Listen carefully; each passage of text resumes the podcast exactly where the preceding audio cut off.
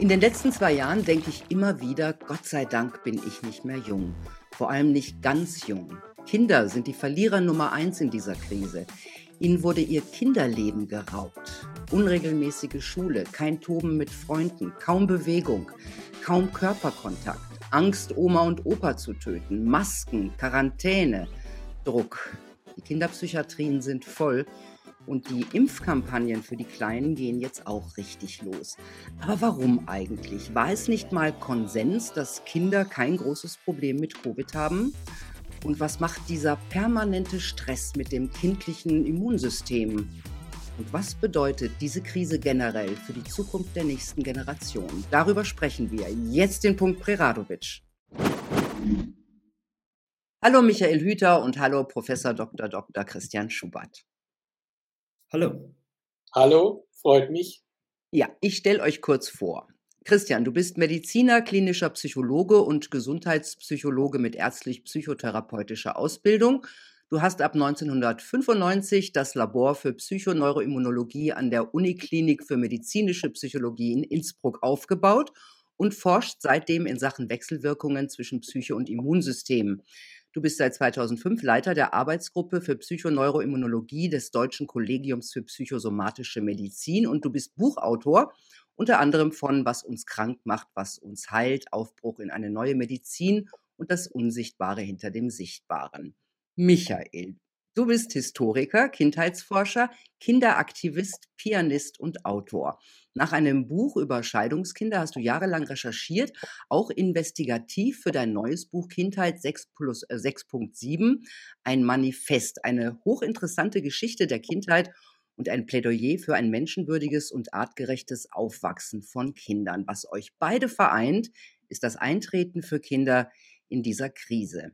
Christian, in unserem letzten Interview hast du gesagt, bei Kinderimpfung ist deine rote Linie überschritten. Jetzt ist es soweit. Die Kinderimpfung ab fünf ist sogar genehmigt und die Eltern rennen den Kinderärzten die Bude ein. Welche Gründe kann es geben, Kinder gegen Covid zu impfen?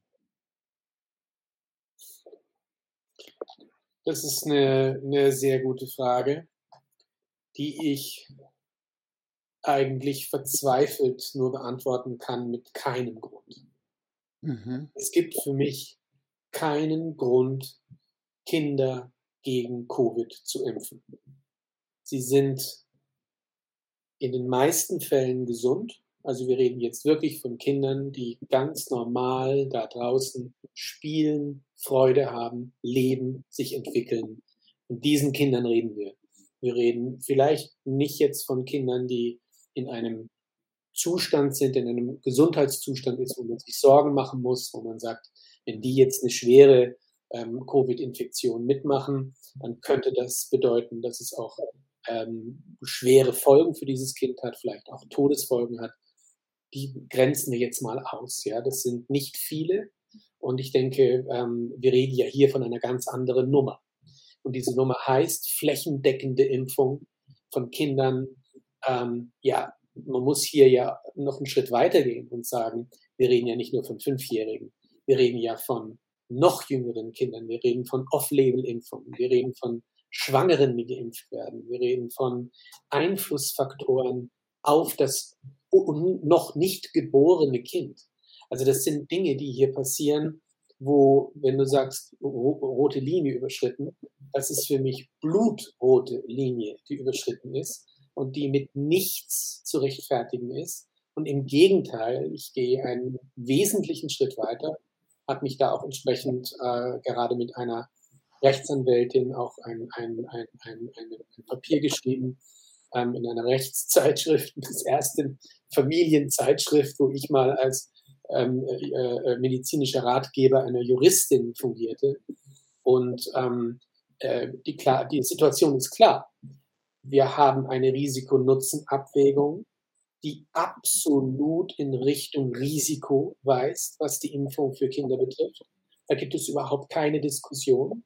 Das heißt, je jünger die Menschen sind, die geimpft werden, desto gefährlicher sind Nebenwirkungen und Schäden. Das heißt, das ist diese eine Seite.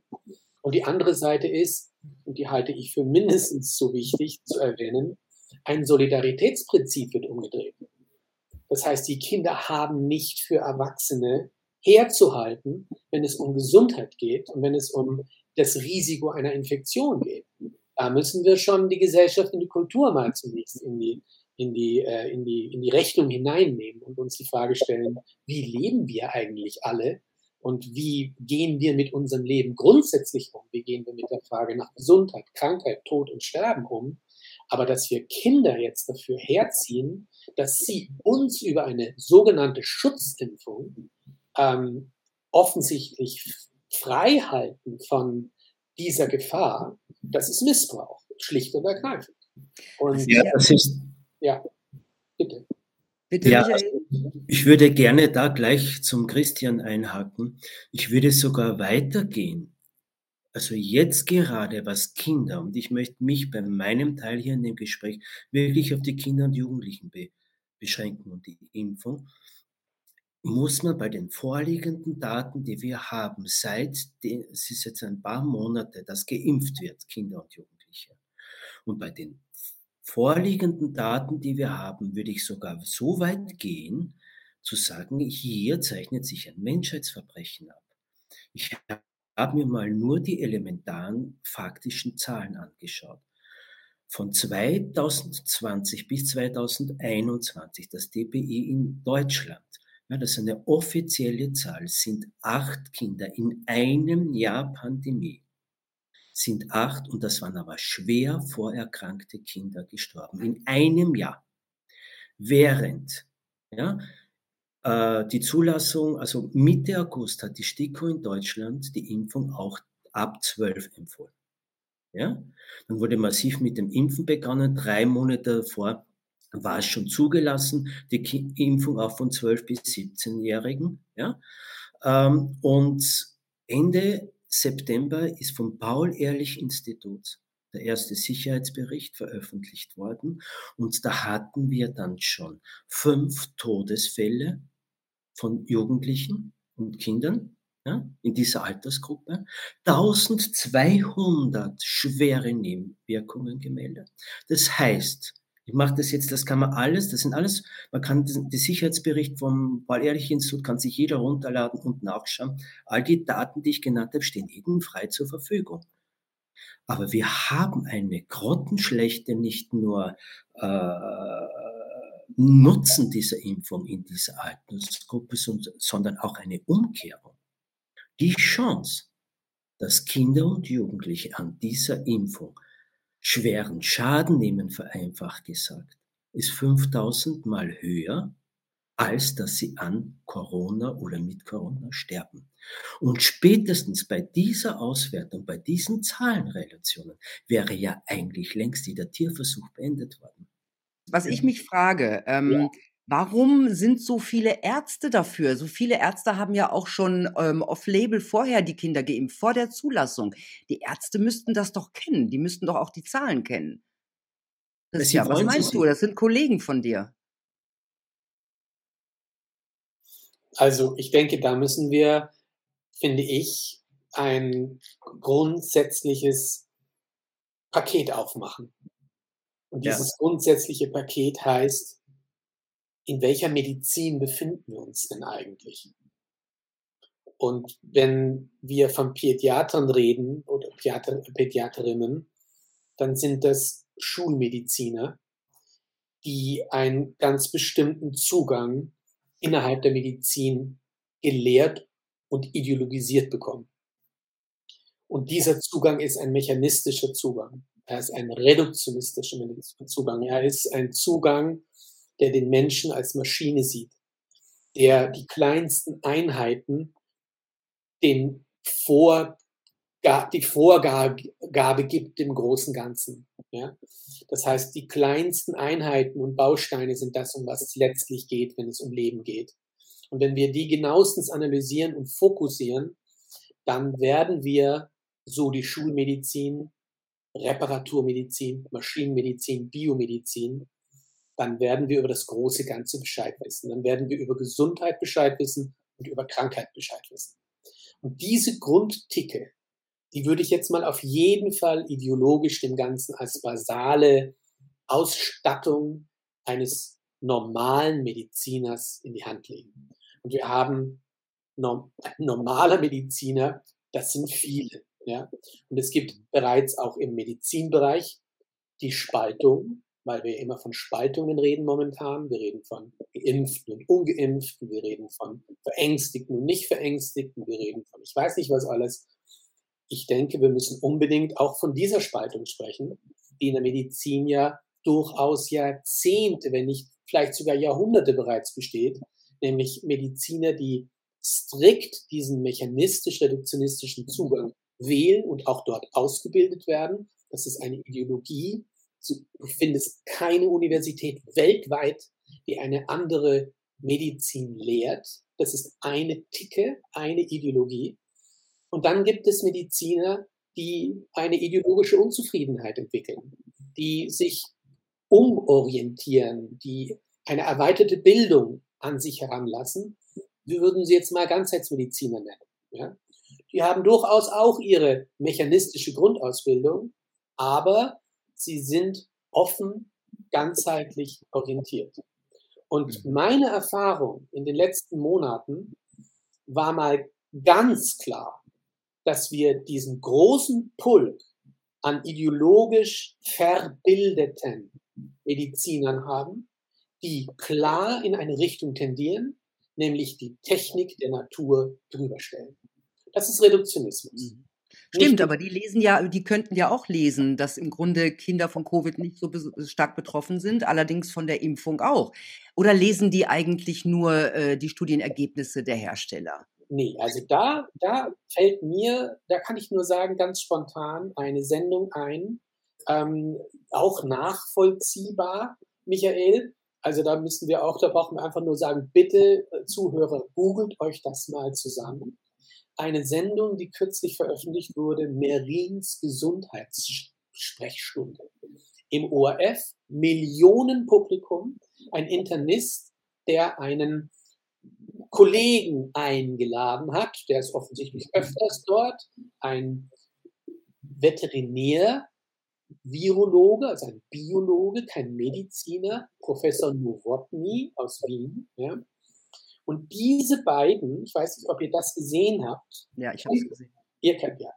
Und ich habe es nicht gesehen, aber ja. Ja, also das ist wirklich schwerst zu empfehlen, dem Zuschauer sich das mal anzugucken. Ist wunderbar googelbar und sichtbar. Ja, es geht im Grunde ja darum, dass dieser Professor einer Frau, die ähm, schwere Nebenwirkungen hatte oder eine Art Schlaganfall, glaube ich, hatte, das, ähm, das richtig. Die zweite das, Impfung immer noch ähm, quasi. Das Interessante, das Interessante ist eine für meine Begriffe psychologische Seite, die mir als auch Psychotherapeut natürlich sehr, sehr deutlich wird und als klinisch erfahren äh, sehr deutlich wird. Was da passiert ist, dass eine Dame, eine ältere Dame anruft und die Frage stellt, ob sie die dritte Impfung nun machen soll. Denn nach der zweiten Impfung hat sie einen Hirninfarkt gehabt. Und auf die Nachfrage, wann der war, meinte sie zwei Tage nach der Impfung. Und in einer absoluten, klaren, narrativ verengten Form argumentiert Nowotny, das kann nicht in Verbindung stehen. Zu 100 Prozent kann dieser Hirninfarkt, den diese Frau nach der zweiten Impfung hatte, nicht in Verbindung stehen.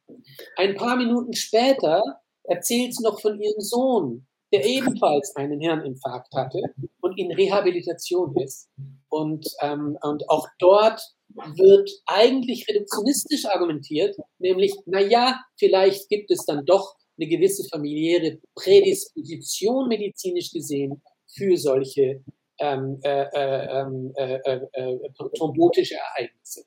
Und was mich so schockiert hat an dieser, also innerhalb der zwei Jahre, ehrlich, habe ich nichts Schlimmeres bis dato gehört an menschlicher Verirrung und psychischer Wahrnehmungsstörung wie dieses Gespräch, das nachvollziehbar sichtbar ist. Da ist eine psychische Problematik im Spiel, die mir Sorge bereitet. Ja.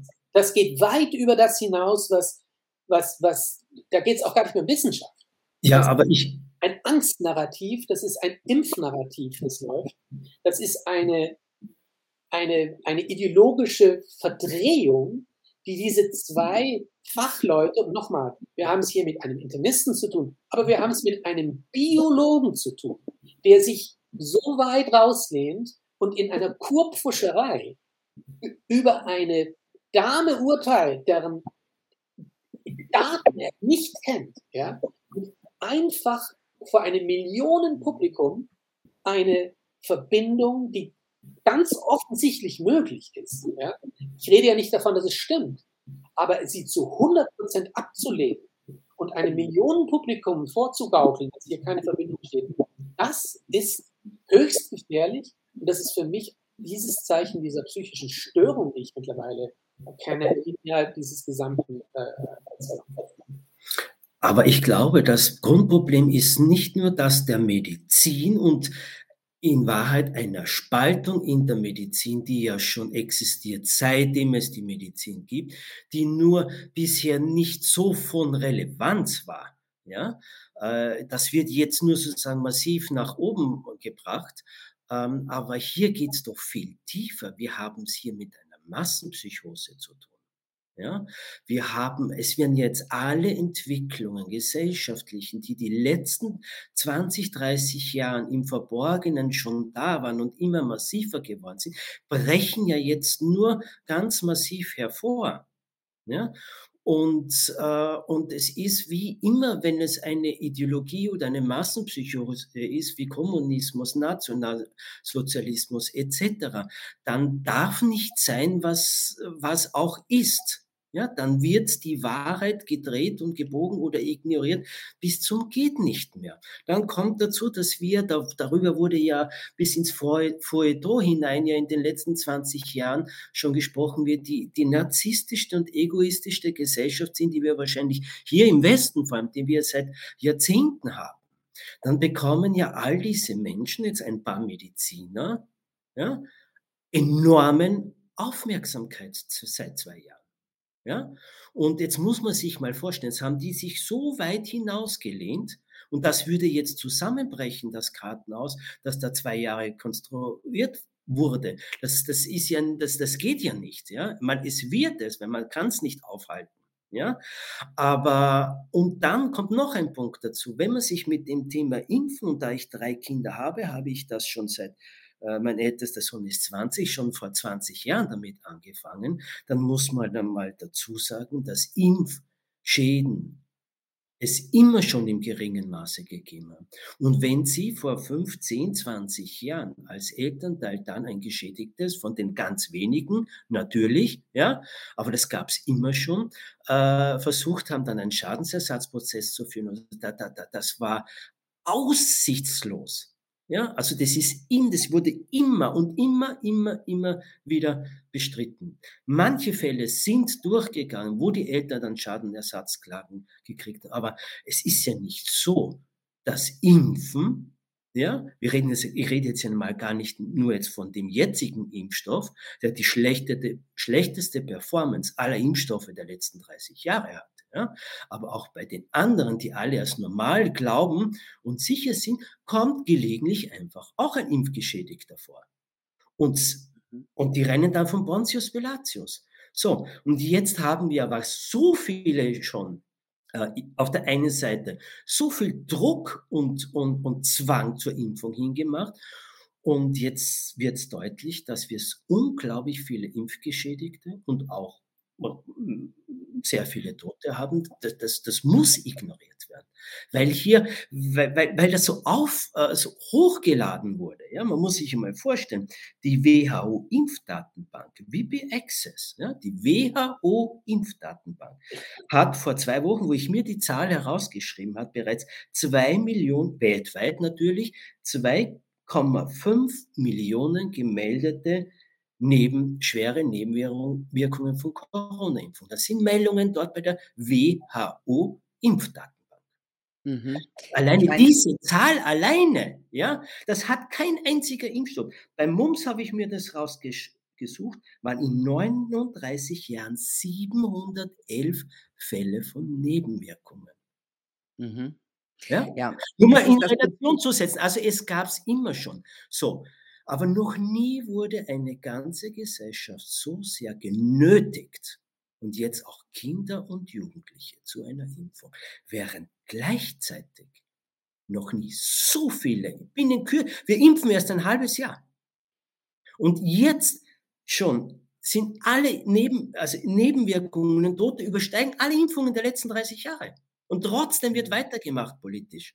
Und die Ärzte spielen dann auch noch mit. Ja? Und, und, und da sind wir jetzt bei so Massenphänomenen, den Vergleich muss ich jetzt ziehen mit Nationalsozialismus oder Kommunismus. Ja?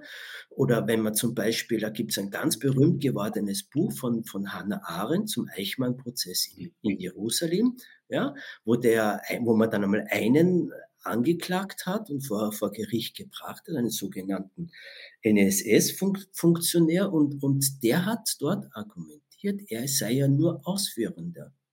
Und alle haben es gemacht. Und die mhm. meisten Verbrechen der Menschheitsgeschichte sind ja nicht in zivilen Ungehorsam, sondern in zivilen Gehorsam passiert.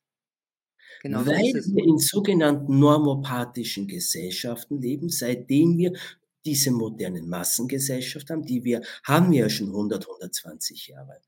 Und wenn und die Mehrheit sagt, es ist richtig, dann ist das richtig. Und die Mehrheit hat ja auch einmal gesagt, von oben nach unten, die Erde ist eine Scheibe. Ja?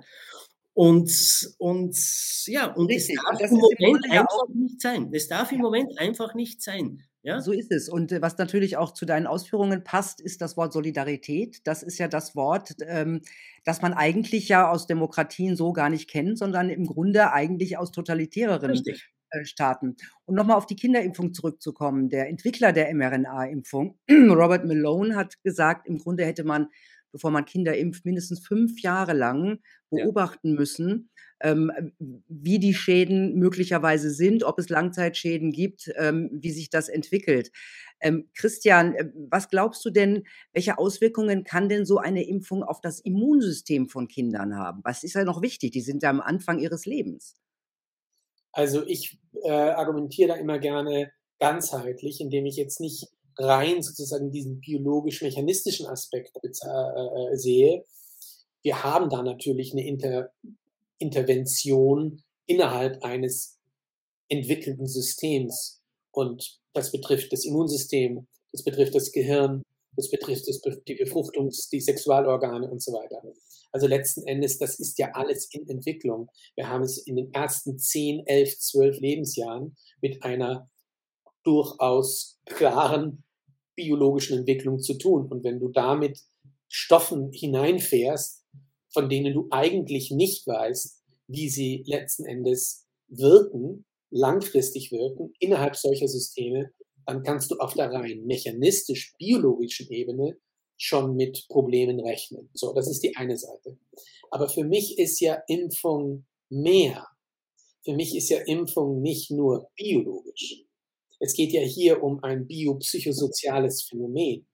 Das heißt, ich tue ja auch etwas mit Kindern, indem ich zunächst mal die Maßnahmen setze, anderthalb Jahre lang oder ein Jahr lang, wo ich, mehr, wo ich Kinder biopsychosozial an ihrer normalen Entwicklung hindere. Ja? Da kannst du genauso biologisch argumentieren und kannst sagen, Hygienehypothese, Kinder müssen mit Antigenen in Kontakt kommen, müssen ja eigentlich sich viral in einer dialektischen Beziehung befinden, um genau diese Informationen der Außenwelt auch aufnehmen zu können, sie zu verarbeiten, sich anzupassen und damit auch gesund bleiben zu können, weil sie gestärkt sind. Aber sie müssen auch psychosozial, immunologisch sich entwickeln. Ja? Das heißt, wir haben ja auch eine Emotionalität, die immunologisch ist. Ja, wir haben Ekelempfinden, wir haben Angst, wir haben Furcht, wir grenzen uns über Aggressionen und Wut ab als Kinder. Die lernen Emotionen. Das sind immunologische Faktoren letzten Endes. Das kann man nicht abgrenzen von einem biologischen Immunsystem. Aber was kann denn das zum Beispiel für die spätere Entwicklung ähm, des Immunsystems der Kinder ähm, bedeuten, wenn sie genau. jetzt mit so einem permanenten Stress auch aufwachsen? Richtig. Also ja. das ist das ist jetzt ein ganz ein wesentlicher Aspekt. Also wenn du jetzt sozusagen diese biopsychosoziale Idee des Immunsystems weiterspinnst, dann hast du auf der einen Seite natürlich eine antigene Deprivation. Das heißt, es ist einfach zu wenig Kontakt mit Außen und Umwelt gewesen in den letzten zwei Jahren. Das merkt man ja auch an der Zunahme der Infektionen, die jetzt schon stattfinden. Kinderärzte beginnen ja schon zu sehen, hoppla, da ist ja was los. Ja? Also da, die Kinder sind da ja nicht offensichtlich in richtiger antigener Stimulation gewesen. Zum anderen aber, und ganz, ganz wesentlich, der psychosoziale Aspekt, der das Immunsystem formt, das, das in einer Dauerinteraktion ist. Das heißt, wenn ein Kind in einer sicheren Bindung aufwächst, dann wird es Stress empfinden können und das Immunsystem wird sich trotz alledem, obwohl das Kind in Dauerstress ist, Anpassungsnotwendigkeiten, Kinder, Kita, Schule, Entwicklungsnotwendigkeiten, die sich psychosozial äh, sind, wenn das dauerhaft auf das Immunsystem einprasseln würde, dann wird das Immunsystem sich nicht entwickeln können. Da gibt es einen Schutzmechanismus, den nennen wir Stress Hyperresponsive Period. Der läuft vom ersten Lebensjahr ungefähr bis zum zehnten, elften. Also wenn das Kind ungefähr kognitiv so reif ist, dass es mit Realität in Kontakt kommen kann, mit sozialer Realität, wenn es ausgereift ist in gewisser Weise. Also dieser lange Zeitpunkt, da braucht ein Kind eine sichere und emotional starke Bindung und ein normales Aufwachsen.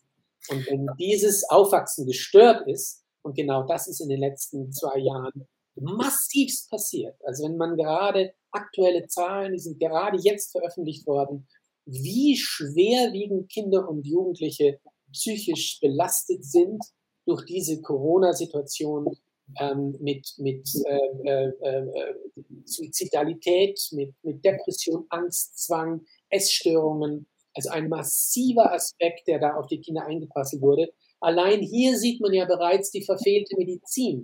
Wir haben versucht, eine mechanistische Medizin hat versucht, die Triagierung auf Intensivstationen zu vermeiden. Ja, da ist der mechanistisch-biologische Zugang. Der Fokus war das Virus. Der Fokus war die Eindämmung eines Virus. Aber was passierte auf der anderen Seite? Es wurde triagiert auf Kinder- und Jugendpsychiatrie. Mhm. Ja, das heißt, die Triagierung, die wir eigentlich vermeiden wollen, um sogenannte Gesundheit zu schaffen und Menschen sozusagen aus dieser Pandemie rauszubringen, in die, aus, aus der Virus, in die Viruseindämmung, als auf der anderen Seite explodiert bei Kindern und Jugendlichen, die triagiert werden muss, die konnten nicht aufgenommen werden im AKH in Wien zum Beispiel, da kenne ich die Daten, mussten nach Hause geschickt werden. Ja. Ich weiß nicht, was für, für, für ambulante Versorgungsstrukturen. Das sind missbrauchte, traumatisierte depressive, schwer psychisch erkrankte Kinder, von denen wir jetzt ausgehen können, dass das die Opfer der Zukunft sein werden. Denn wenn das psychoneuroimmunologisch angeguckt wird, dann können wir davon ausgehen, dass das exakt jene sind, die eben in unsicheren, missbrauchten, traumatisierten Situationen sich befinden, die also völlig eskalieren. Ganz kurz, verlieren die Lebensjahre? Die verlieren ja. Lebensjahre. Ja, Und das, das, erste Modellrechnungen haben das jetzt gerade gezeigt. Ähm, in, in, äh, ich kann das jetzt mal nur für die Schulschließung in Amerika äh, äh, argumentieren. Die ersten zwei Monate Schulschließung in Amerika, ja, Primary School, fünf bis elfjährige Kinder, wurden rausgenommen aus einem sozialen System der Bildung, aber auch der Überwachung, in Anführungszeichen, der Kontrolle. Ja. Und diese Kinder haben Modellrechnungen zufolge einen Lebenszeitverlust von 13,8 Millionen Lebensjahren. Wir reden hier nur von zwei Monate Schulschließungen. Wir reden nicht von den vielen anderen Schulschließungen. Wir reden auch nicht von den Traumatisierungen, die hinter verschlossenen Türen nämlich stattgefunden haben, wenn die Kinder nicht gesehen werden in den Schulen. Also diese Kollateralschäden, die die Welt erwarten wird in den nächsten 50 bis 100 Jahren, sage ich jetzt mal aus, aus, aus dem Off heraus, die sind so unglaublich dramatisch. Das kann mit Covid-19 und dem, was wir bis dato erlebt haben, in keiner Form aufgewogen werden. Ja. Und das ist jetzt Amerika, muss man dazu fairerweise sagen. Die Daten gelten auch für Europa und dort sind es 0,8 Millionen Lebensjahre, die verloren wurden durch diese zwei Monate Schulschließung. Nochmal, die Traumatisierungen sind die Gefahr. Es ist nicht nur der Bildungsverlust, es ist nicht, nicht nur der soziale Abstieg, von dem wir wissen, wie gefährlich er ist, wenn es um Lebenszeitverlust geht. Aber die Traumatisierungen der Kinder in, diesen, in dieser so vulnerablen Zeit, wenn die stattfinden, dann kippt das Immunsystem, dann kippt die gesamte biopsychosoziale Entwicklung in Richtung Entzündungserkrankung. Und wir wissen, dass jedes schwere Missbrauchssituation, also eine Adverse Childhood Experience, innerhalb der ersten 18 Lebensjahre etwa drei Jahre Lebenszeit Das heißt, wenn wir es aufrechnen auf sechs, etwa sechs äh, äh, schwere Adverse Childhood Experiences, wir reden von emotionalem Missbrauch, sexuellem, körperlichem Missbrauch, wir reden von Scheidung der Eltern, die jetzt stattfinden, wir reden von Todesfällen innerhalb der Familie, nicht Covid, Suizide, was auch immer da jetzt alles passiert. Wir reden von sozialem Abstieg, von Jobverlusten.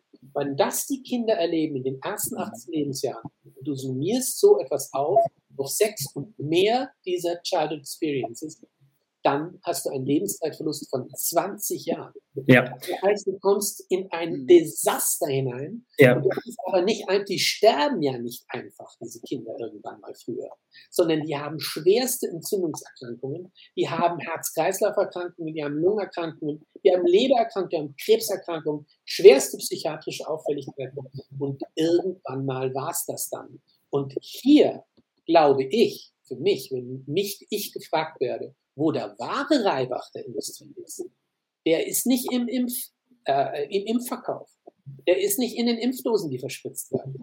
Sondern letzten Endes ist es diese biopsychosoziale, desaströse Entwicklung der nächsten 50 bis 100 Jahre, wo am allermeisten Geld verdient wird von der Industrie. Weil wenn sich die Medizin nicht ändert, und wenn hier nicht früh Kultur, Sozio und Psychotherapie betrieben wird, aber sowas von gewaschen, dann werden diese Menschen an schwersten Erkrankungen erkranken und sie werden unglaublich das Gesundheitssystem belasten. So, da darf ich da zum Christian dazu sagen, Natürlich. es gibt noch etwas, ähm, Christian, ähm, nämlich das ist, äh, wenn man jetzt gerade, das Stichwort ist jetzt einfach mal trau gefallen, Traumatisierung. Wir wissen inzwischen durch die letzten 20 Jahre, es gibt ja auch noch sowas wie Neurobiologie, das Gehirn des Menschen ist ja erst so zwischen 18, 18 und 20 Jahren vollständig, aus, äh, äh, vollständig entwickelt. Und man weiß bei Kindern, ja, so zwischen 0 bis 10, am massivsten natürlich die ersten drei Lebensjahre, aber auch noch später, dass schwere Traumatisierungen unglaublich weitreichende Folgen haben auf Gesundheit, auf Psyche, teilweise bis hin zu genetischen Veränderungen. Wir haben hier in den letzten einer, zwei Jahren ja bald erstmals außerhalb von Kriegszeiten eine ganze Generation kollektiv traumatisiert. Und bevor wir jetzt, jetzt komme ich vor dem hinaus, bevor wir jetzt nämlich mit dem Impfen anfangen, haben die, sind die eher einem Stress ausgesetzt gewesen durch diese Zwangspsychose, diese Massenpanik, die da ständig gemacht worden, dieser, die, die, das, äh, man muss sich aus Sicht eines Kindes, muss man vorstellen, ein, ein Vierjähriger, der ver, verbringt jetzt bald die Hälfte seiner Lebenszeit damit, Menschen mit Masken zu sehen, in einer dystopischen Wirklichkeit aufzuwachsen. Ja? Das heißt, wir werden so eine Unzahl von verschiedenster alter, aber auch neuer psychosomatische Störungen haben, Neurosen bis hin zu neuen Krankheiten, die wir noch gar nicht haben. Ja, äh, das alles, was wir eigentlich wissen aus aus Neurobiologie, aus Psychoder äh, Psychoanalyse, aus, aus Christians Wissenschaftsbereich. Ja, wenn man das einmal alles zusammenfügen würde, ja, dann müsste man mal hergehen, die sich alle Menschen erheben, sagen, bitte verbietet den Virologen einmal das Wort für eine Zeit. Ja, mhm. die ja eigentlich von der Psyche und von dem Körper und dem Menschen im Grunde ja überhaupt keine Ahnung haben, was für einen Schaden sie da mit besten Absichten eigentlich anrichten. Ja? Und ich würde so weit gehen als Historiker und Kindheitsforscher, ich kann das in der kurzen Zeit, die wir haben, nicht ausführen. Ich würde sagen, wir werden die erste Generation seit 100, also seit 70, 80 Jahren, die keine Durchschnittsalter mehr von 80, wahrscheinlich nicht einmal mehr 70 mhm. Jahre mehr haben werden, sondern 60 bis 65, wie wir es in der vorindustriellen Zeit lange Zeit hatten. Und, und Michael, ganz wichtig, es werden die sein, die jetzt schon die Armen sind. Wir reden hier, bitte aufpassen, nicht von den privilegierten Kindern. Ich rede hier nicht von meinen Kindern. Wir reden hier von Kindern, die in schweren Familienverhältnissen existieren, die in angespannten, verengten Situationen sind, die schwierige Bildungsverhältnisse haben, die Bildung nicht mehr aufholen können, wo Gewalt Thema ist hm. und so weiter und so fort. Das heißt, diese Situation ist außer Rand und Band geraten. Das muss man ja. unbedingt sagen, ja, dass ja, das verstanden wird. Ja, und es wird ja jetzt zwei Stunden drüber reden. Also wir, wir spalten erneut. Wir sind ja, wieder in der Arm-Reich-Schere, die mhm. jetzt noch mal deutlicher wird, ja, und noch mal klarer wird und wo diejenigen es erwischen wird. Diejenigen, die Migranten wird es erwischen, es wird die armen Menschen erwischen, es ja, wird die Menschen, das ist ja, die Menschen erwischen mit mit bedingungslosem Grundeinkommen. Ja, ja. aber es erwischt ja, es erwischt ja auch jetzt schon im Grunde die Familien der Mittelschicht, wo aber beide arbeiten gehen. Das heißt, im ja. Lockdown gerade waren wahnsinnig viele Kinder alleine. Ich habe in einem genau. Bericht einen Jungen gesehen, der eigentlich immer viel Sport gemacht hat, der hat 21 Kilo zugenommen. Der war, glaube ja. ich, 10 oder 11 Jahre alt. Ja. 21 Kilo. Weil er zu Hause nicht, zu, ja. der hat einfach alles in sich reingefressen und die Mutter war ganz verzweifelt und sagte, ja, ich habe ihm das, das und das hingestellt, aber ich habe es ja nicht kontrollieren können, weil ich ja arbeiten gehen musste. Das heißt doch auch diese Kinder oder auch bei den Mädchen oftmals das Gegenteil, die Magersucht, also die adipösen Kinder, ja. die, die, die magersüchtigen Kinder, die ähm, haben ja auch äh, große, große Probleme, das auch wieder loszuwerden. Das sind ja auch lebensbedrohliche also wir, werden, wir werden diese sozialen Schicht, von der ich gerade gesprochen mhm. habe, dieses privilegierte Sein nach oben korrigieren in Richtung Mittelschicht. Und genau das wird ja diskutiert, dass die Mittelschicht abbricht, zusammenbricht. Ja? ja. Dass es einen, einen, eine Spaltung gibt, die jetzt an einer oberen Level sozusagen stattfindet. Und ja, vor allem wir genau produzieren, was gesagt hast. Vor allem wir produzieren jetzt die Generation, die ja dann in ein paar Jahren erst recht für alle Art von Viren präpositioniert ist. Also das heißt, die Adipositas nimmt massiv zu. Ja, äh, wie gesagt, Traumatisierungen, damit eine generelle Schwächung des Immunsystems und, und, und. Das heißt, Wer ist denn überhaupt mal grundsätzlich empfänglich? Wer ist denn gefährdet überhaupt, dass er eine schwere Virusinfektion erleidet? Ja, kein Gesunder, sondern ja, Kranke mit Vorbelastung im Wesentlichen oder die und einen starken Stress über lange Zeit ausgewachsen sind, äh, ausgesetzt worden sind und, und, und. Dann kommt der nächste Punkt dazu. Wir machen ja seit zwei Jahren mit Kindern kollektiv etwas, in der Summe, was wir in der gesamten Menschheitsgeschichte überhaupt noch nie gemacht haben. Wir haben sie einerseits getrennt von den Eltern. Wir haben sie aus, wir haben sie getrennt von den Gleichaltrigen.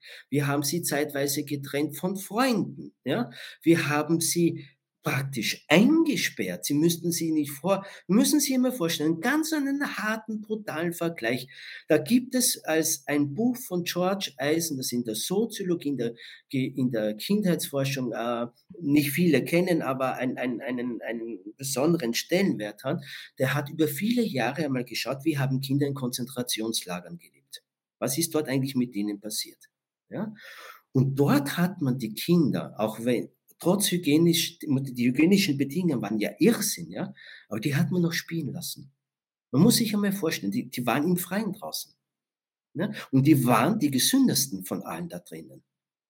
So, wir haben sie nicht spielen lassen, wir haben sie nicht ins Freie rauslassen, wir haben sie nicht, äh, wir haben sie von Eltern getrennt, wir haben sie von den Großeltern getrennt, wir haben sie von, sowas hatten wir in der ganzen Geschichte der Menschheit noch nicht, was wir hier in eineinhalb Jahren, in kurzer Zeit, und zwar mit fast allen Kindern gemacht haben. Weil wie der Christian sagt, unsere Kinder, ja, betrifft es nicht. Mein jüngster Sohn ist 14, der hat bis jetzt fast keinen, der ist aber gar nicht im System drinnen, ja, nie drinnen gewesen. Der hat noch keinen einzigen Test, äh, nur nie Maske getragen, der schaut sich das an, ist aber nur entsetzt, wenn er sieht, was mit den anderen Kindern passiert. Ja? Also er leidet, wenn er sich anschauen muss, was mit den anderen Kindern da passiert.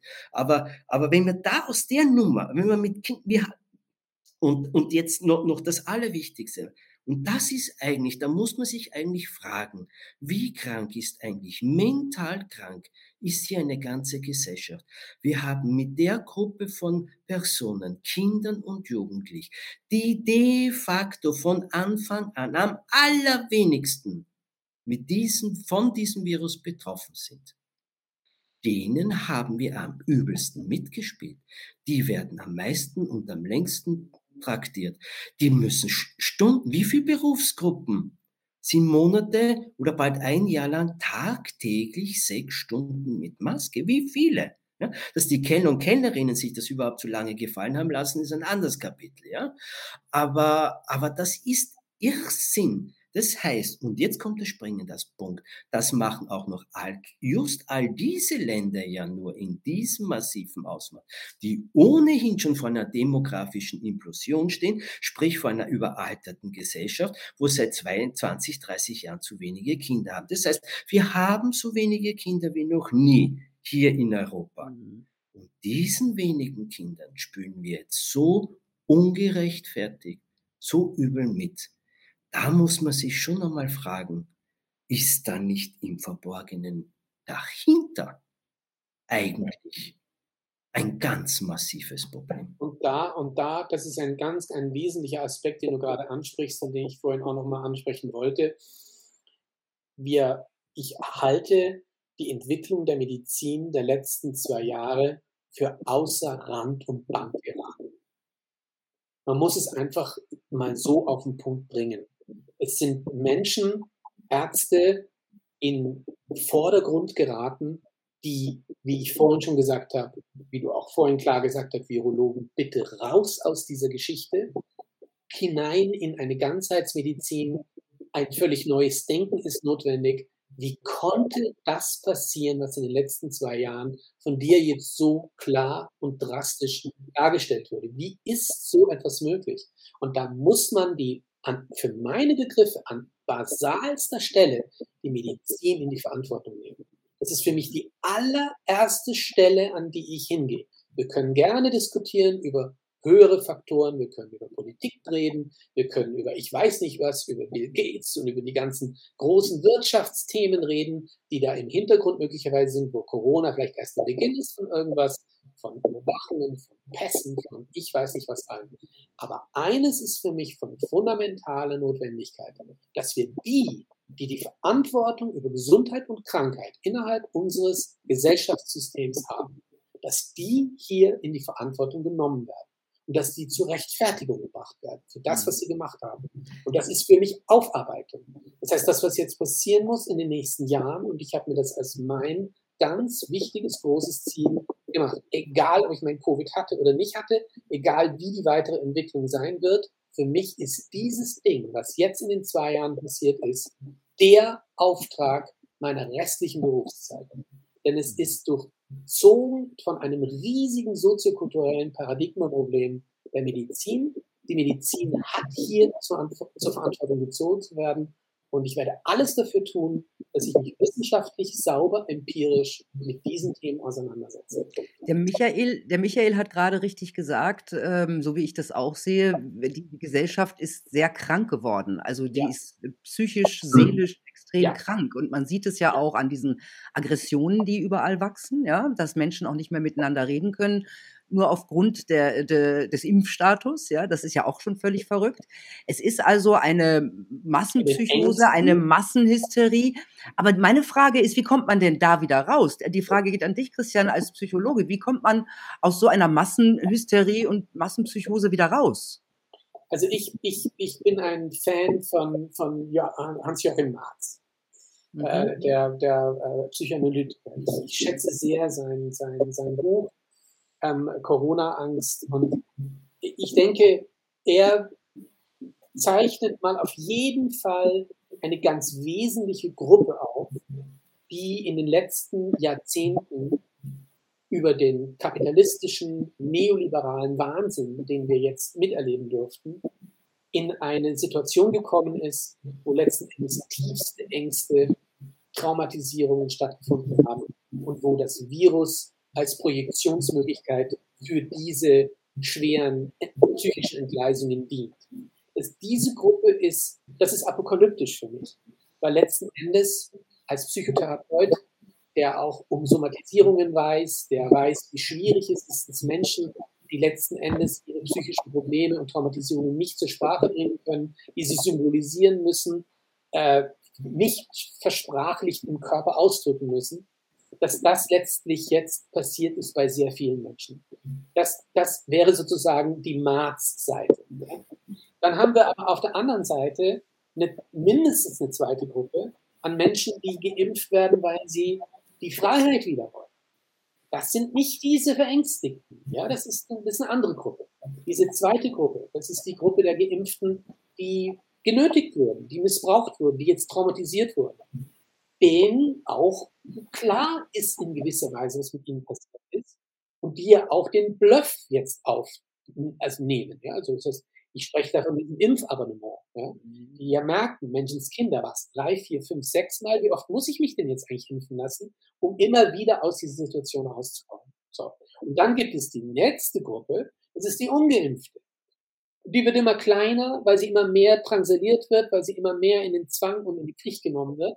Aber Tatsache ist, und das, dafür plädiere ich zutiefst, dass diese Gruppe, die genötigt und missbraucht wurde, und dass die Gruppe, die eben noch ungeimpft ist und ungeimpft bleiben möchte, dass diese Gruppe zusammengehört. Ja? Die ist eine Chance. Dort darf keine Spaltung passieren. Er wird gern gespalten, ja, weil natürlich der Spaltungsmechanismus von anderen Interessen ablenkt.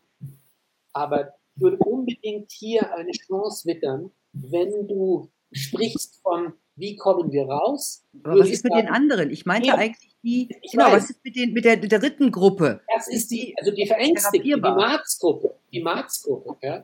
Das ist eine Gruppe, die ist, die ist auch, da muss ich ehrlich sagen, habe ich auch nicht den Eindruck bekommen aus dem Buch von Hans-Joachim Marx, dass er eine Lösung hat. Woher sollte er sie auch haben? Es geht um Kulturtherapie, es geht um Soziotherapie, es geht um einen ganz großen Wandel innerhalb unseres Lebens und der, und der Grundhaltung dem Leben gegenüber, der Gesundheit gegenüber. Und da würde ich den biopsychosozialen Paradigmenwechsel der Medizin wittern, ja, raus aus einer mechanistischen, maschinellen Situation, aus einer technisierten, aus einer Hörigkeit der Digitalisierung gegenüber, hinein in eine Natürlichkeit wieder.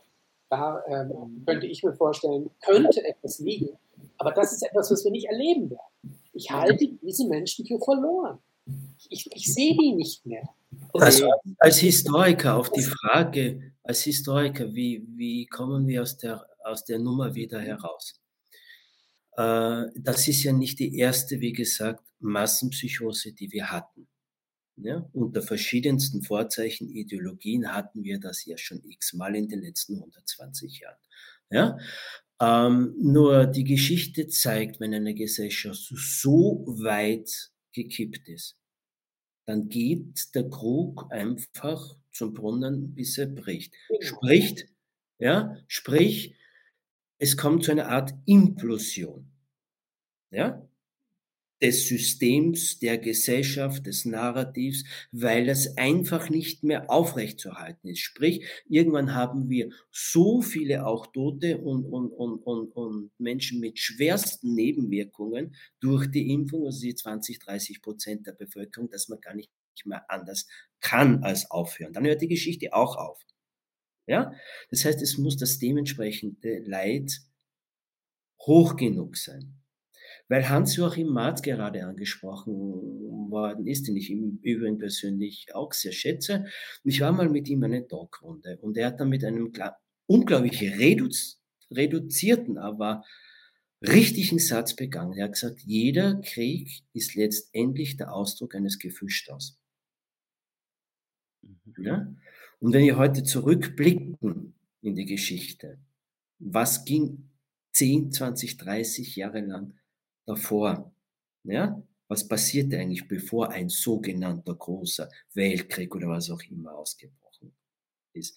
Da, da hatten wir ja schon solche Psychosen. Das sind ja schon 10, 20 Jahre ganze Personengruppen von, durch irgendetwas benötigt worden oder misshandelt worden oder ungerecht behandelt worden oder wie auch immer.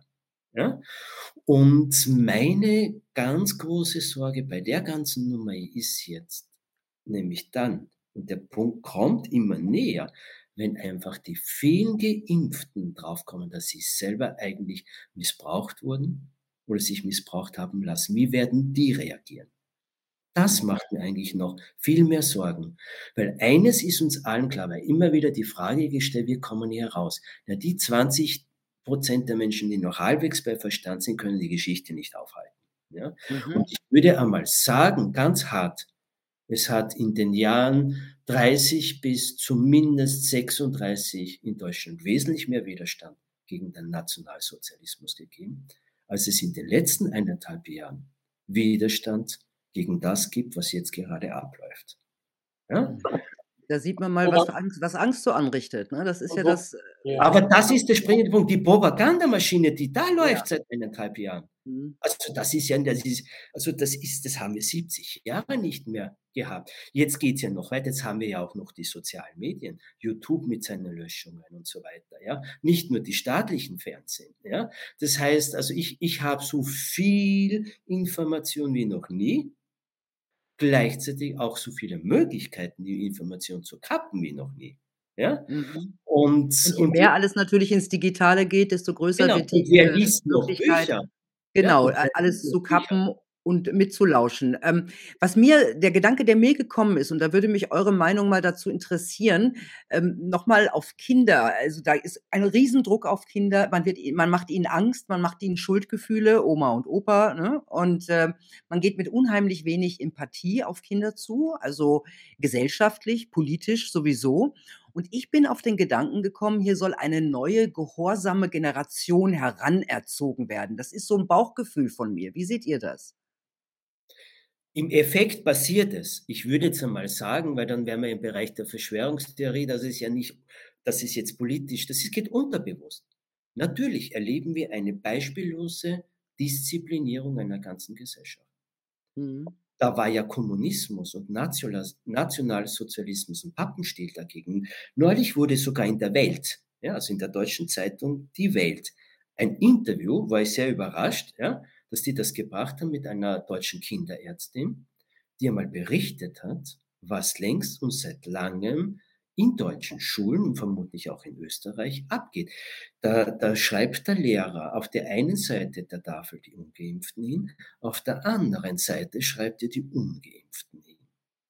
Und bei den, Ungeimpften, bei den, bei den Geimpften wird dann geklatscht und bei den Ungeimpften wird dann Geburt oder sonst irgendwas. Solche Szenen hatten wir hier in Europa das letzte Mal in den totalitaristischen Systemen, egal ob von links oder von rechts.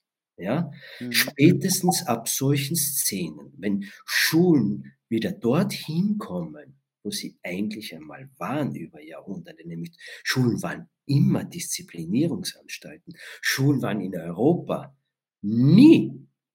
Da ging es nie um Bildung in den letzten 400 Jahren. Zuerst mhm. ging es darum, gute Christen aus den, aus den Sch Schülern zu machen. Dann ging es daraus, äh, dann haben sich im 19. Jahrhundert die Schulen in Militärschulen äh, verwandelt. Dann Nationalsozialismus.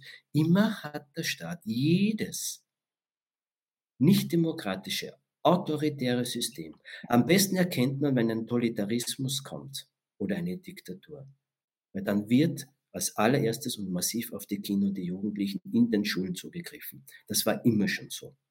Und das ist der Maßstab dafür, was in den Schulen seit eineinhalb Jahren läuft, dass wir wieder in einen Totalitarismus hineingleiten, wenn da bald die breite Mehrheit nicht aufwacht. Das erkennt man daran, was mit Kindern und Jugendlichen und, und, ja, und ich, würde, ich würde unbedingt dem zu, äh, nochmal zufügen wollen, ich glaube, dass Wort, das hier sehr, sehr wichtig ist zu, äh, zu nennen, ist Beziehungslosigkeit. Ja. Also ich glaube, ein ganz, ganz wesentlicher Aspekt, der auch die letzten Jahrzehnte so stark geprägt hat, ist dieser Zuwachs an Beziehungslosigkeit innerhalb von Familien, innerhalb von sozialen Strukturen. Beziehungslosigkeit ist das Thema schlechthin. Und dieses beziehungslose Aspekt der ist deine Frage vorhin, äh, auf deine Frage zu kommen, diese Empathielos, diese Empathieproblematik, um die es da geht. Hm. Dieses dialektische Miteinander innerhalb einer Beziehung, dieses Lernen von, von sicheren Bindungen, von, von Aufmerksamkeit, von Wertigkeit, von Bedeutung, von Sinnhaftigkeit kindlichen Lebens, ja, dass das sozusagen im Mittelpunkt unserer Gesellschaft steht. Das ist längst nicht der Fall. Ja. Nochmal, ich rede hier nicht von den Privilegierten. Ist schon klar. Ich rede, eben, ich rede hier wirklich von einer großen Masse an Menschen, die ähm, aufgrund von entsprechenden biografischen Umständen, Konflikten, Strukturproblemen innerhalb von äh, Familien in eine Beziehungslosigkeit driftet. Und diese Beziehungslosigkeit ist jetzt in einer unglaublichen Form noch einmal drastisch vorgeführt. Und dieser Schrei nach Digitalisierung, der Schrei nach Homeschooling, der Schrei nach ähm, anderen Formen der, der eigentlich nicht miteinander, heißt ja letzten Endes. Der Kontaktlosigkeit. Es werden, es, es werden auch Entwicklungsmöglichkeiten, biopsychosoziale Entwicklungsmöglichkeiten gekappt. Es wird nicht Angst, Furcht, Ekel, Aggression, Wut in einer, in einer normalen, gesunden, dialektischen Form gelebt und entwickelt.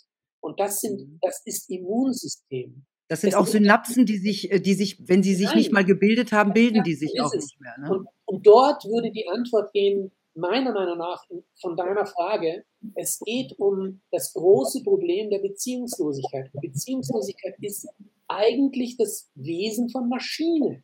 Wir sind und wir gehen hier hinein in diesen transhumanistischen, das ist ja nicht Verschwörungstheorie, das ist ganz knallharte Empirie mittlerweile. Ja? Das heißt, diese Verschmelzung von Mensch und Maschine ähm, ist ja letzten Endes nichts anderes als Beziehungslosigkeit.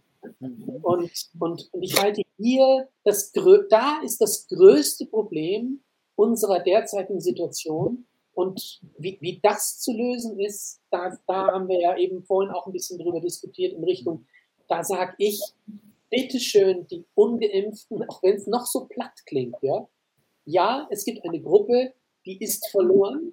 Das mag diese Marz-Gruppe sein, ja, die möglicherweise wirklich abdriftet und mhm. ausstirbt. Aber es gibt eine künstliche, gespaltene Gruppe innerhalb unserer Gesellschaft, die gerne so gespalten bleibt. Und da würde ich die Brücke bilden. Da ist, der da ist die Beziehungsnotwendigkeit wieder da. Ich glaube, jetzt, das ist ähm, einer der Lösungsansätze, jetzt, jetzt, weil das ist gar kein, das sind nicht wenige Menschen. Nee, das hast, da hast du recht. Die Geimpften und die Ungeimpften, das ist ein Aspekt, wenn man das, wenn man die zusammenbringt. Ja? ja, es ist sowieso ganz schwer zu sagen, wo die Mehrheiten liegen. Also ich bin auch äh, sehr skeptisch, was offizielle Zahlen angeht. Ich weiß nicht, ähm, wie echt, wie sie sind ob sie echt sind. Aber ähm, was ich weiß, dass äh, ich kenne viele Eltern auch, die ähm, also eher auf der Seite stehen, dass sie ihre Kinder nicht impfen lassen möchten, aber sie haben das Problem, dass die Kinder ihre Eltern anflehen, endlich geimpft zu werden, weil sie ausgegrenzt werden in der Schule, weil es die Lehrer, weil die Lehrer sie ausgrenzen, die Schüler sie ausgrenzen. Was kann man denn diesen Eltern ähm, raten zu tun? Also ein, ein, da muss ich jetzt einhaken, ganz kurz tiefer gehen. Es gibt ja schon eine jahrhundertelange und jahrzehntelange Schulkritik. Und einer der Hauptpunkte, ja, das ist wissenschaftlich seit Jahrzehnten eigentlich durch, wie verheerend diese elendslange gleichaltrigen Sozialisation ist ja, dass der Mensch sozialisiert wird, mittlerweile in unserer Kultur von 2, 3 bis 18, 20, ohne dass er noch jemand unter sich oder über sich hat. Diese gleichaltrigen Sozialisation, ja, darum will ja der Staat ja auch in Wahrheit keine Schulreformen, weil das schafft diese Konkurrenzgesellschaft. Das schafft diesen Druck. Was Sie dort auch immer sehen und pflanzen in diesen gleichaltrigen Gruppen, das setzen die mit einer Brutalität und Einfachheit durch, wie sie das außerhalb in der Gesellschaft nie durchsetzen könnten. Mhm. Das heißt, will ich eine neue Ideologie flächendeckend in einer Gesellschaft durchsetzen, das zeigt die Geschichte der letzten 120 Jahre, muss ich in den Schulen zuerst beginnen. Das stimmt, aber wie würde was würdet ihr und das möchte ich äh, ich ich würde es halt jetzt wirklich weil die Leute brauchen einen Rat, ja? Das sind diese Leute, die verzweifelt sind, weil ihre Kinder, äh, Angst haben, dass sie nicht angenommen werden, dass weil die Kinder unbedingt geimpft werden, äh, möchten, weil man ihnen das ja halt in diesen Schulen so sagt. Wie sollen die Eltern damit umgehen? Wie können sie mit ihren Kindern arbeiten, dass man vielleicht sagt, das Kind sieht es ein oder oder schwierige Situation? Also, ich es ist eine super schwierige Situation. Und ich meine, da werde ich, da kann ich fast persönlich werden oder muss persönlich werden, weil von wo soll ich es mir denn sonst herholen? Ja? Ich kann nur von meiner Seite her sagen, es geht um Bildung.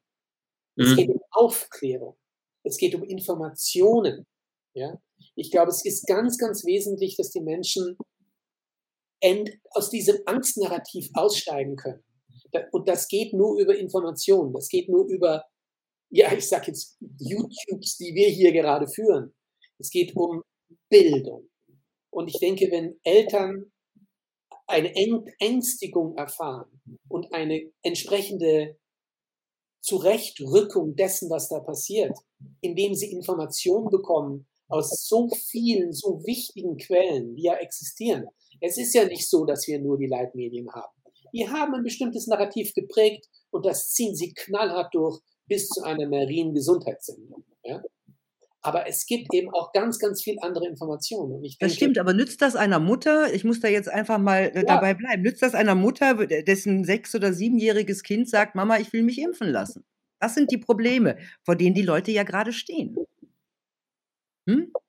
Schwierig, oder? Meine, man muss dazu sagen, weit, man muss dazu sagen, und da bin ich jetzt bei dem Punkt am Anfang meines Gespräches wenn wir einmal so weit in einer Gesellschaft sind, wir haben es hier mit einem Menschheitsverbrechen zu stellen. Weil im Grunde genommen kann ich dieser Mutter gar nichts mehr sagen. Okay, wir haben es gesagt, wir können eigentlich nichts sagen. Ja? Die Nein, natürlich, sie kann ihr Kind rausnehmen, wenn sie das Situation. kann. Ja?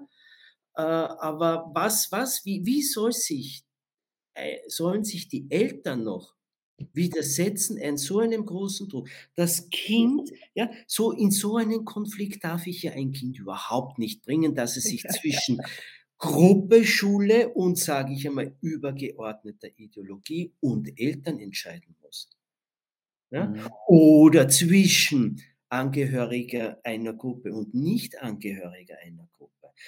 Also das ist ja das Schlimmste überhaupt, was ich mhm jungen Menschen antun ja. kann. Ja? Das passiert das gerade. Jetzt beim Eingang des, gerade. Ja? ja, und da sind wir jetzt beim Eingang des Gespräches und die Folgen, die das, also das, was wir da jetzt machen seit einem Jahr, und die Folgen, die eigentlichen Folgen, die kriegen wir alle in zehn Jahren, nämlich aus Kinder werden Erwachsene.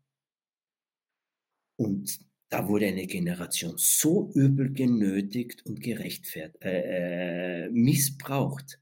Und die kommen da mal drauf. Ob die uns dann noch, noch mögen? Was machen die dann mit der Generation, die sie genötigt haben? Das ist für mich als Historiker, wo es mir wirklich bange wird, wenn ich schaue, die Generation Maske und Zwangsimpfung jetzt, ja, die jetzt 5 bis 20-Jährigen, wenn die dann 20, 30 Jahre sind, aber, aber Michael, das ist das, wo, was ich vorhin auch meinte, da kann ich auch sozusagen nochmal übergehen auf diese Spaltungsseite, von der ich vorhin redete, der ungeimpften und der genötigten Geimpften. Ich glaube, es wird von ganz großer Wertigkeit und Wichtigkeit sein, hier Brücken zu bilden. Ja. und das ganz, ganz wichtig. Und da meine ich, da wäre für mich der Beziehungsaspekt auch wieder drinnen. Ja, Information, Bildung, Zusatzinformationen, Entängstigung und so weiter auf Top-Down-Ebene, Eltern hinunter auf Kinder. Dort spielt sich's ab. Dort werden Kinder auch kräftiger. Aber Tatsache ist genau das, was du gerade auch angesprochen hast. Ich glaube, wir werden diese Brücke brauchen. Und ich glaube, wir müssen uns ganz, ganz, dass diese Spaltung weitergeht und dass, dass hier Gruppen auseinanderdividiert werden. Ich glaube, der große die große Chance, die darin liegt, ist die Auseinandersetzung, die Aufklärung, auch die mögliche Verzeihung und Entschuldigung dessen, was passiert ist. Also dass wirklich die eine Gruppe der anderen Gruppe auch dabei hilft zu sagen, mhm. ich konnte in dieser Zeit ungeimpft bleiben, aus den und den und den Gründen und ich verstehe dich, dass du gekippt bist. Es konnte nicht anders gehen. Es ist ein riesiger Machtaspekt im Spiel gewesen. Und der hat dich dazu gebracht, Dinge zu tun, die du nie und nimmer in deinem Leben tun würdest.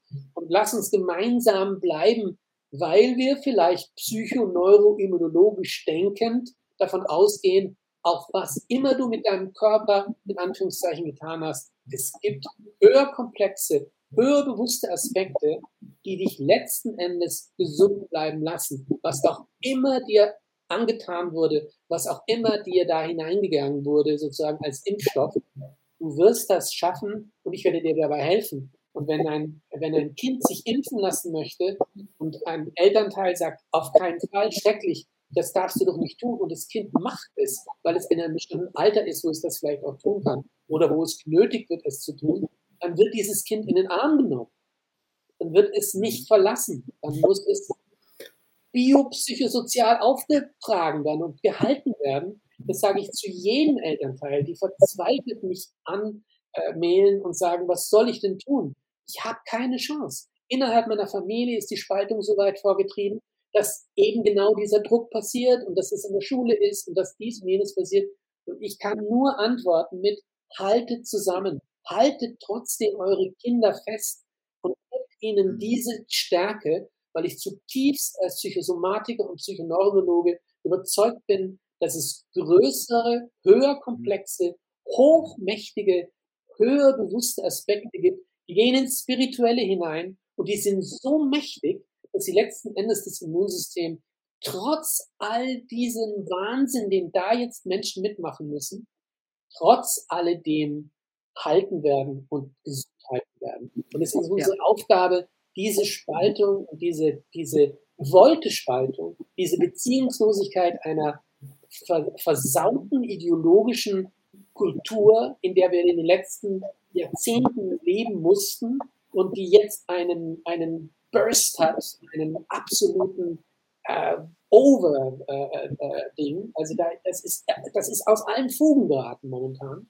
Und vielleicht liegt gerade darin, diese Frage jetzt sozusagen, die die Milena klar stellt, ja, was wollen wir denn den Menschen jetzt mitgeben? Und ich finde, wir müssen ihnen mitgeben, bleibt zusammen, haltet euch zusammen, haltet euch fest in dieser Zeit und lasst euch nicht spalten. Und lasst euch nicht in, in eine genau. weitere transhumanistische, maschinelle Digitalisierung treiben, sondern schaut, dass das, was uns eigentlich ausmacht als Mensch, als Individuum, als Gesellschaft, als Kultur, nämlich das Gemeinsame, dass das jetzt erkämpft wird wieder.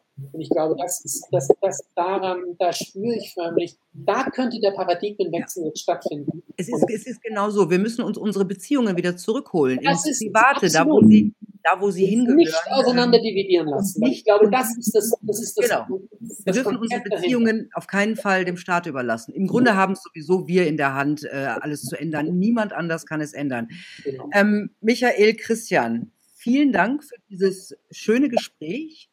Ähm, wir haben über mehr gesprochen als über Kinder, aber wir haben auch viel über Kinder gesprochen und ich glaube, ähm, es ist schon jetzt klar den Menschen, die dieses Video sehen werden, ähm, wie sehr wir auf, aufpassen müssen, genau auf die nächste Generation. Und ich hoffe, dass sehr viele unentschlossene Eltern in Sachen Impfung äh, dieses Video sehen. Also, wenn ihr das irgendwie, also liebe Leute, teilt es einfach. Vielen Dank euch beiden. Darf ich, darf ich noch eine kleine Werbung loslassen? Ja. Bei mir ist nämlich auch gerade ein neues Buch rausgekommen, oh. Stresstest Corona. Und da sind alle meine Interviews der letzten zwei Jahre mit den Medien und meine Reden und, und so weiter alle abgebildet. Und ähm, ich denke, das würde auch nochmal zusammenfassen, was diese neue Medizin jetzt sein muss. Warum ist Corona der Stresstest für diese alte mechanistische Medizin und wie kann es in eine bessere Medizin gehen? Und da ähm, könnte es ja ein nettes Weihnachtsgeschenk sein. Absolut. Und, ich, und wir haben noch ein nettes Weihnachtsgeschenk, nämlich das Buch von, äh, von Michael, das ich auch sehr empfehlen kann. Gell? Danke, danke. Aber ich wollte keine Werbung jetzt für mich und mein Buch machen, sondern ein Schlussplädoyer noch, ein ganz kurzes, in Richtung Versöhnung. Ich glaube, dass, oder Gemeinschaft, ich glaube, das Wichtigste wäre alsbald, dass die Geimpften die sogenannten Geimpften und die Ungeimpften, dass wir alleine zu dieser Begrifflichkeit gekommen sind, weil die Ungeimpften sind alle geimpft. Ja, mit Masern, äh, Mumps, Tetanus, sonst irgendwas. Ja, dass das überhaupt, ja, mhm. dieser Apartheidstaat, den wir da schon wieder haben, ja, das ist Wahnsinn. Die gemeinsam auf die Straße. Und, und ich sehe auch in, in verschiedensten Foren oder irgendwo, da haben sich die Ungeimpften zurückgezogen, ja, die dann sich äh, äußern über die, die Schlafschafe, die sich alle da treiben haben lassen, was ich finde, wenn man dem Druck ausgesetzt ist, denen die ausgesetzt waren, ich kann es schon auch verstehen, warum sich so viele nötigen haben lassen, weil der Druck unglaublich war. Aber Schuld, wir sitzen alle, alle sitzen in einem Boot. Und es gibt noch etwas anderes. Es gibt nämlich auch ein Immunsystem einer Gesellschaft. Wann kippen Gesellschaften? Wann ist das Immunsystem einer, einer Gesellschaft zerstört? Ja? Wann brechen Gesellschaften in mhm. Bürgerkriege oder sonst irgendwas? Sowas gibt es auch noch und das ist viel gefährlicher, was wenn mein eigenes Immunsystem kurzfristig einmal geschwächt ist. Wenn das, das Immunsystem des gesellschaftlichen, sozialen Miteinanders kippt und auseinanderbricht, dann hat das über Jahrzehnte verheerende Folgen. Deshalb alle gemeinsam, ohne Schuldzuweisungen, wieder zusammen auf die Straße sagen, es reicht bis hierher und nicht weiter, weil ein Zuwachs an Freiheit, an Demokratie, an Menschenrechte ist in der Geschichte nie von oben von der Politik gekommen. Mhm. Das haben sich immer in einem Jahrzehnt oder jahrhundertlangen Prozess die Menschen gemeinsam erarbeitet, erarbeiten müssen und durchsetzen müssen. Und die Eltern sollen, weil wir gerade von, von Kindern waren, Kinder gehören schleunigst nach zwei Jahren Abstand und ihr sind einfach in den Arm genommen. Mhm. Und zwar auch von ihren Freunden, also Körperkontakt auch mit anderen Menschen. Von Großeltern, genau. von Freunden, von den Eltern. Nehmt jetzt ein Jahr lang die Kinder, so viel wie es geht, einfach in den Arm.